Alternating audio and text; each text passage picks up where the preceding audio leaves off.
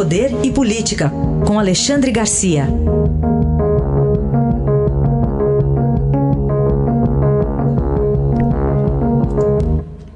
Alexandre, bom dia. Bom dia, Raíssa. Bom dia, Carolina. Olá, bom dia. Vamos começar com dois assuntos do Rio de Janeiro, Alexandre. Um, um avanço aí numa investigação do caso Marielle Franco e Anderson Gomes e abertura de processo de impeachment contra o governador Witzel. É, por unanimidade da Assembleia, né? O presidente da Assembleia nem precisou votar e nem precisou decidir. Ele não quis decidir, ele poderia decidir, abrir o processo, mas uh, deixou a votação de, de 70 deputados, 69, né? unanimidade, abrindo o processo de impeachment do governador Witzel, que foi eleito aí na carona de, de Flávio Bolsonaro. Né? e depois se tornou uh, grande adversário de, de, do presidente Bolsonaro. É um alívio para o presidente, porque Witzel agora vai se ocupar é, com, a, com o próprio mandato. Né? É, é, porque não foram, não foram aprovadas as contas dele no Tribunal de Contas e uh, por causa de desvios na área da saúde, né, que está pegando aí em toda parte essa história de desvios. E lá numa outra frente, o, também um alívio para o presidente, porque prenderam lá um sargento, estranho sargento, que tinha um BMW X6, né, uma casa de três andares com piscina, né, uh, sargento bombeiro. Quando me falaram bombeiro, bom, tem tudo isso, deve ser fabricante de bomba d'água. Não, não é. é. é. sargento bombeiro mesmo, apagador de incêndio. Né? uh, ele teria escondido armas que serviram para o assassinato de Marielle.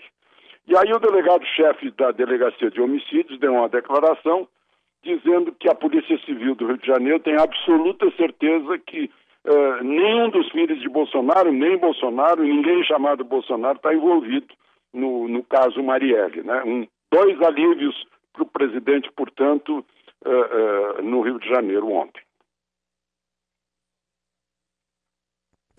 Bem, Alexandre, outro destaque também para a gente trazer aqui, é, que eu queria que você comentasse, em relação à operação lá em Belém também, pois é. envolvendo é. o governador Helder Barbalho.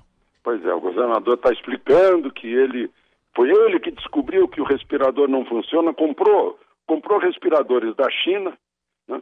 um negócio aí que envolve 25 milhões, se não me engano, né? respirador que não funciona, que aí devolveu, mas pagou a metade antes de, de receber né? E o mais grave de tudo, que, o que mostra a ponta do iceberg, que mostra que tem, que tem picaretagem nisso, tem corrupção, é que um subsecretário da Secretaria de Saúde, que trata dos assuntos administrativos, é mais um desses que não acredita em banco. Ele tinha em casa, quando a Polícia Federal entrou na casa dele, 748 mil reais guardados. Né? Então, o governador vai ter que explicar muita coisa. Como outros governadores por aí, né? Vai ser o, o pós-pandemia vai ser, vai ser bem interessante, né? Para se descobrir tudo que se fez em nome do coronavírus.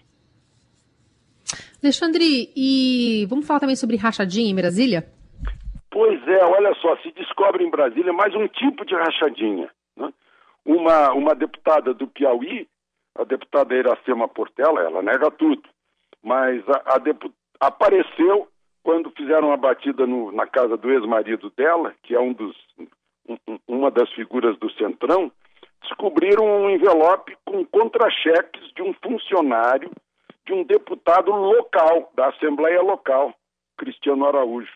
O, o funcionário se chama Rogério Cavalheiro. Estavam os contra-cheques de uma conta mostrando que de 11.700 do contra-cheque, ou do olerite, né, é, 4 mil ficavam com a deputada. Então, a deputada federal arranja emprego para um funcionário de um deputado local, né, estadual, distrital, né, e fica com, com a maior parte. Em 11.700, né, o, o funcionário só fica com quatro. Melhor do que isso, só a rachadinha famosa, a mais famosa das rachadinhas, que é a dos médicos cubanos, né? Que era, era a, a proporção era pior ainda, né? Os médicos cubanos, de 11 mil reais que o governo pagava, só ficavam com três. Né? mas é rachadinha, eu tenho dito aqui, não é só a Assembleia do Rio de Janeiro, não, com Queiroz e, e, e, e Flávio, não. Né? É, é, em toda parte, câmaras de vereadores têm isso? E assembleias legislativas, é a coisa mais, mais usual que, aqui nesse país, e, e, claro, ninguém quer investigar, né? porque está todo mundo assim meio envolvido nisso. Por hoje é isso. Aí está Alexandre Garcia, que volta amanhã ao Jornal Eldorado. Obrigado, até amanhã. Até amanhã.